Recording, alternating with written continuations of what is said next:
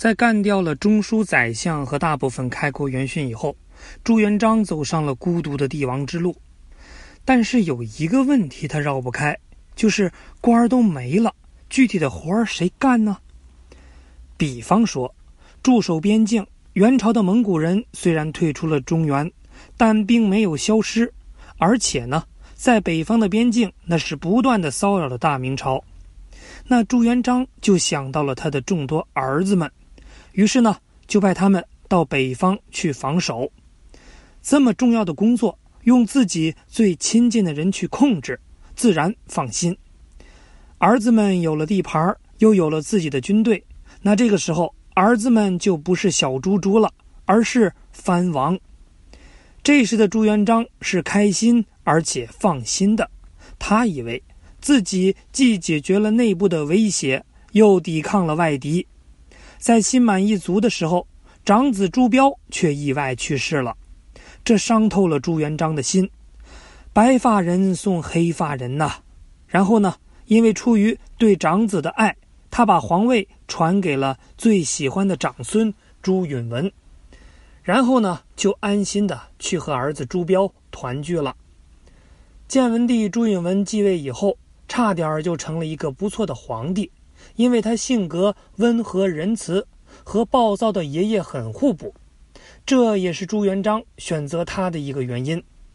但朱爷爷没有想到，一不小心，孙子遗传了他的猜忌的基因。他觉得叔叔们，哦，也就是那些藩王们，实力实在是太强大了，所以呢，在侄子的脑子里就有一个中心思想：削藩。其实这也正常。毕竟叔叔们可不都是善良的人，哪个没点野心呢？尤其是明知道这么小的侄子在皇位上，而自己身为长辈，愣是需要给他下跪。每每想到这儿，心里呢一百二十个不舒服。但这么多藩王，你要削也得挨个的削。可建文帝呢是个急脾气，他非要攒一波，一口气全部削掉。这哪里是削藩？这是消消乐呀，那这个动作最直接的结果呢，就是意味着一帮叔叔要集体下岗。没有工作怎么干？罢工啊！那是普通人，藩王们是普通人吗？他们联合起来造反了。找工作，我要是三薪，有年假，不加班。找工作，我要跟老板谈。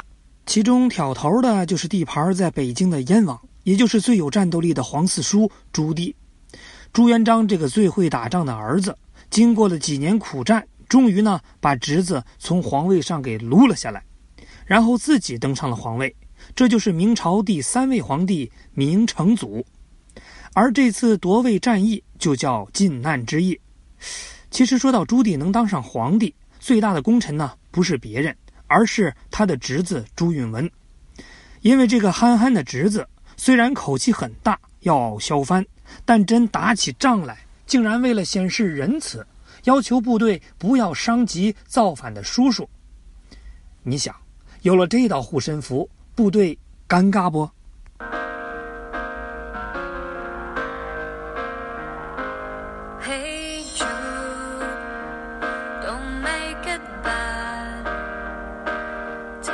Sad song and make it better 这儿呢，多说两句。毕竟登上了皇位，对手下的封赏呢是必须的。这里说三件事儿。首先。朱元璋时代，为了表彰开国功臣，他对一些战功赫赫的将军们恩赐了雕刻着“开国府运”四个字儿的丹书铁卷，而朱棣呢，同样颁发了雕刻着“奉天靖难”四个字的丹书铁卷。这两个版本极为少见，因为在此之后的明朝两百多年历史中都没有再版过。从此之后。所有的铁卷统一为文臣书写守正文臣，武将铁卷书写宣立功臣。当然，得到丹书铁卷未必是好事，特别是第一版的开国府运，因为据有关部门统计，拿到这张铁卷的朋友，百分之八十以上都会有朱元璋额外赠送的一张阴曹地府观光旅游券，而且呢还是单程票，适合全家老小，且可以反复多次使用，不限人数。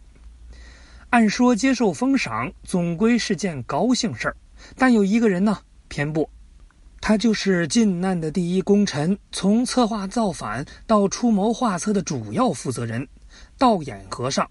姚广孝，因为他谢绝了朱棣的一切封赏，而且靖难成功以后，他变得非常怪异。朱棣让他留头发还俗，他不；分给他房子，还送给他美女，他也不要。这位天下第一谋士，白天呢穿上制服上班，晚上就回到庙里穿上休闲服继续做和尚。不要官儿，不要钱。这到底是个什么姿势呢？其实原因有两个。第一呢，他是一个聪明人，像他这样的智谋人士，如果过于放肆，朱棣是容不下他的。功高震主这句话，他是知道什么意思和什么下场的。第二呢，他和其他人不同，他造反的目的呢，就是造反。话说你为什么要读书？有人呢会说建设祖国、为国争光之类的。当然，真正目的大多还是升官发财、满足欲望罢了。但事实告诉我们，为了名利去做一件事儿，也许可以获得动力和成功，但要成就大事业，需要的是一种决心和回答。为了读书而读书，一展胸中抱负，不负平生所学，未尝不是一种快乐。当然，封赏大臣们呢是必须的。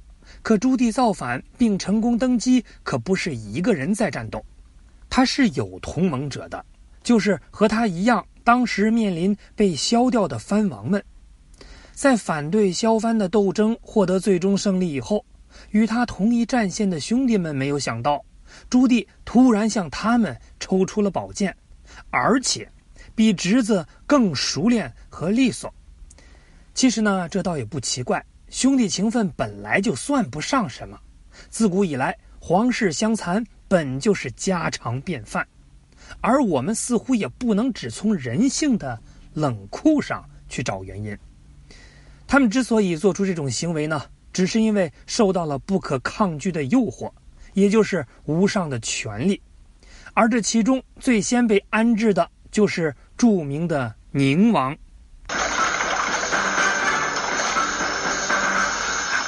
太师，宁王带大队人马进来了。老爷，这个宁王一向跟老爷政见不合，在朝中也是水火不容。今日贸然来访，而且带了那么多官兵，恐怕另有所谋。小心别让他借题发飙啊！宁王到，王爷请。华太师，你好吗？王爷特地光临寒舍，我真是受宠若惊啊！哎，太师言重了。本王素闻太师对丹青有所偏好，好不容易才找到唐伯虎的几张真迹，专程来送给你。王爷，呃，不必客气。师爷，拿画上来。是。这位宁王呢，被迫跟随朱棣靖难，为了换得他的全力支持，朱棣照例给他开了一张空白的支票。约定事成之后平分天下。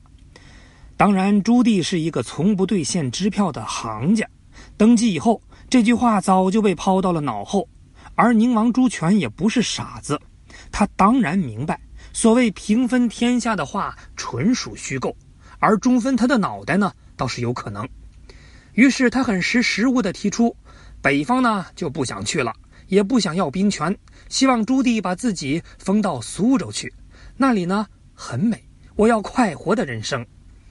不过朱棣的回复是，不行。宁王呢又说，那就钱塘一带吧，哪儿也不错。朱棣又回复，还是不行。朱棣说，兄弟，除了这俩地方呢，全国你随便挑。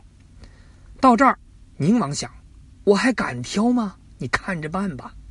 最后呢，朱权就被封到了南昌。虽然是朱棣的精心安排，但朱权的心情呢，那是可想而知的。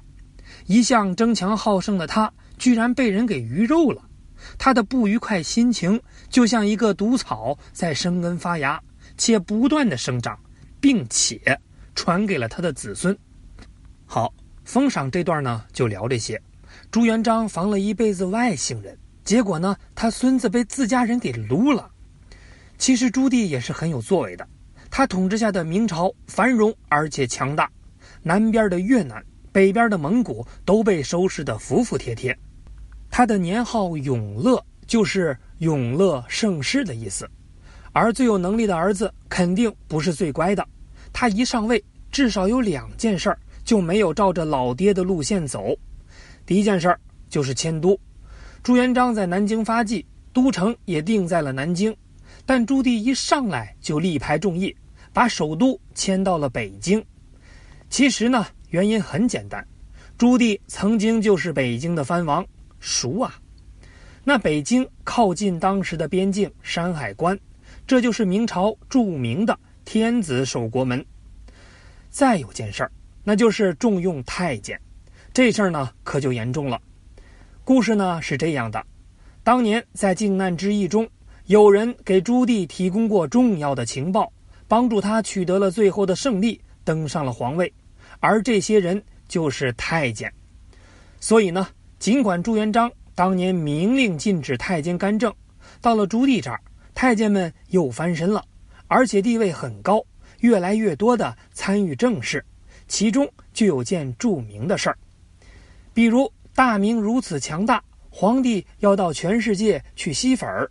于是呢，组了一个巨大规模的船队，没事就出海显摆。那这件事情就交给了一个太监来负责。这个太监也问过朱棣：“大哥，这种事情你觉得我出面合适吗？毕竟是个不完整的人呐。”“特别合适啊，兄弟啊！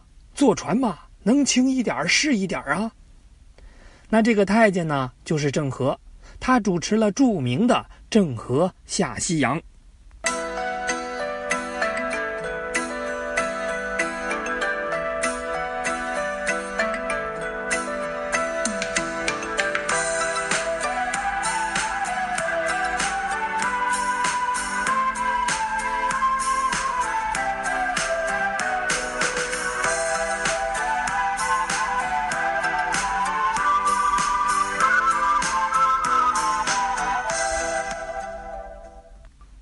当然呢，也有另外一种传说，郑和其实是替朱棣满世界去寻找兵败失落以后下落不明的侄子朱允文的。郑和呢是中华民族教科书级别的优秀太监代表，但并不是所有太监都像他这样是业界良心。比如朱棣毕竟坑了侄子的皇位，怕有人不服呢，需要满世界的揪出潜在的危险，于是。他把身边的太监们集合起来，成立了一个新的特务团队——东厂。好了，到这儿呢，朱棣的故事也告一段落了。永乐盛世之后，又经历了两个皇帝——明仁宗和明宣宗。那这两个皇帝呢，表现得很不错，基本延续了朱棣的盛世。所以，紧接着又是一个繁荣时期——仁宣之治。明宣宗朱瞻基。明朝少有的好评皇帝，但他的业务爱好呢比较奇葩，斗蟋蟀，经常因为到处找蟋蟀，给百姓带来各种麻烦，所以被民间称为“蟋蟀天子”。过了仁宣之治，明朝最辉煌的时期已经过去了，那剩下的日子里将会发生很多闹心的事儿，而其中最闹心的一个，就是当年朱棣留下的隐患。那欲知后事如何，听一个做珠宝的继续编呐。